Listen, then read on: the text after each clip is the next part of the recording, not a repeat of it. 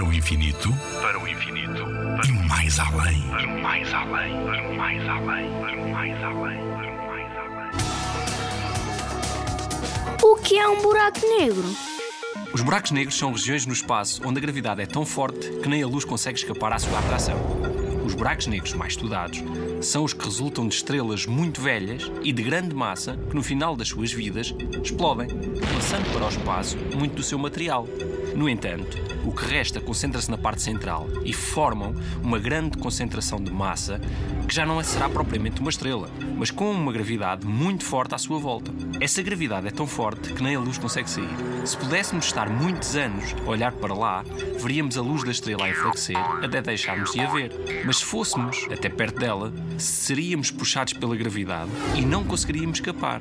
Como não há emissão de luz desse ponto e o universo em seu redor é negro, os cientistas não os conseguem observar diretamente. Apenas podem supor que eles existem. O que os cientistas sabem é que os buracos negros atraem tudo o que estiver perto deles. E se, por exemplo, uma estrela passar por lá, existem telescópios especiais que veem o céu em raio-x que mostram matéria dessa estrela visível a ir para uma zona onde não se vê nada, levando a acreditar que estará lá um buraco negro. Nuno Milagaya, do Parque de Astronomia de Constância. Na Rádio ZigZag, há ciência viva, porque a ciência é para todos.